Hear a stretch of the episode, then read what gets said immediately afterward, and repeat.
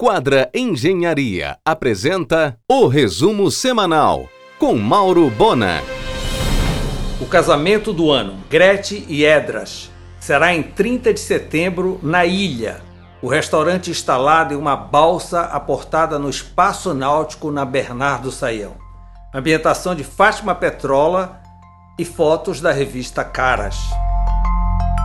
Santarenzinho, no município de Rurópolis, entre Itaituba e Santarém, é a bola da vez para a logística de grãos no Pará. Corrida imobiliária.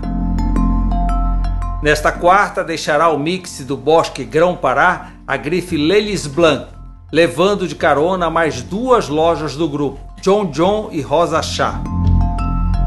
Com negociações difíceis na renovação de contrato, devem deixar o Bosque Grão-Pará as lojas Vitor Hugo, Melissa, Catileia e Taco. O município de Santa Bárbara deverá se tornar um novo polo logístico e de lazer. Caminho a passos largos dois grandes empreendimentos com assinatura da MB e parceiros. O MEC tem mais um mês de prazo para nomear o reitor da UFPA. A atual gestão se encerrará no dia 22 de setembro.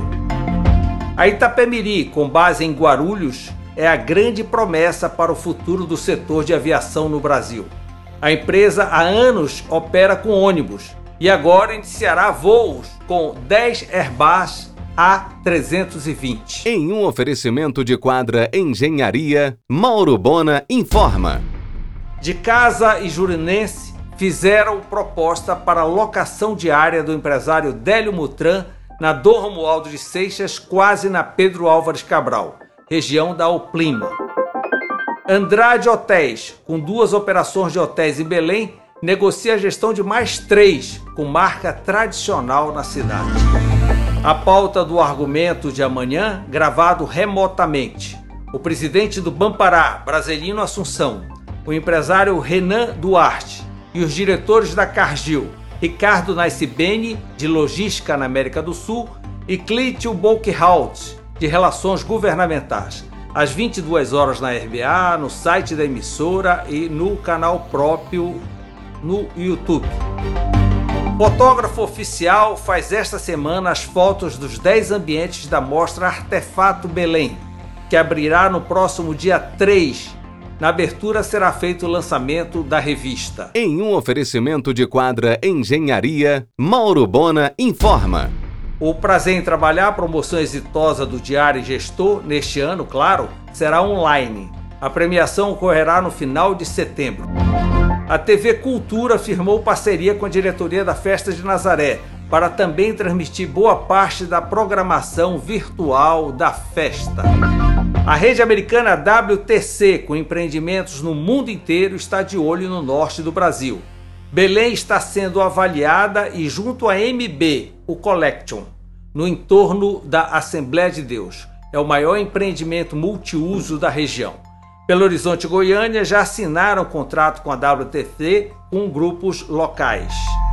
Level Incorporadora, em parceria com a Quadra Engenharia, lançará em setembro o Livelo Garden, na Conselheiro, entre Doutor Moraes e Cerzedelo, no coração de Batista Campos, com duas torres residenciais, apartamentos de 40 e 130 metros quadrados. Em um oferecimento de quadra Engenharia, Mauro Bona informa. O Conselho Nacional de Justiça completou 15 anos, mas só puniu 153 magistrados até hoje. No país, existem cerca de 18 mil magistrados em 94 tribunais. Luiz Henrique Mandetta lançou o livro Um Paciente Chamado Brasil, sobre sua passagem pelo Ministério da Saúde em plena pandemia.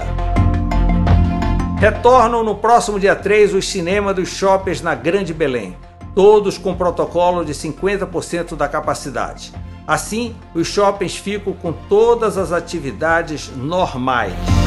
Adam Coelho vai lançar mais dois condomínios de lote ao lado do Alphaville, em Outeiro. Aliás, foi concluída a comercialização dos dois Alphaville.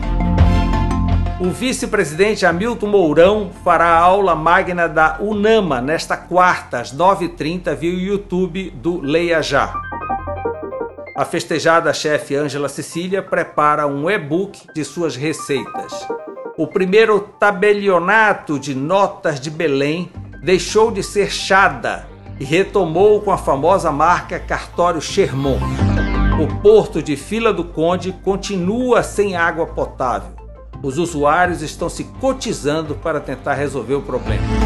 O navio boiadeiro Aidar continua no fundo. Ainda não foi liberada a licença ambiental para retirada. A demora no licenciamento ambiental atrapalha a decolagem definitiva do Pará no setor logístico.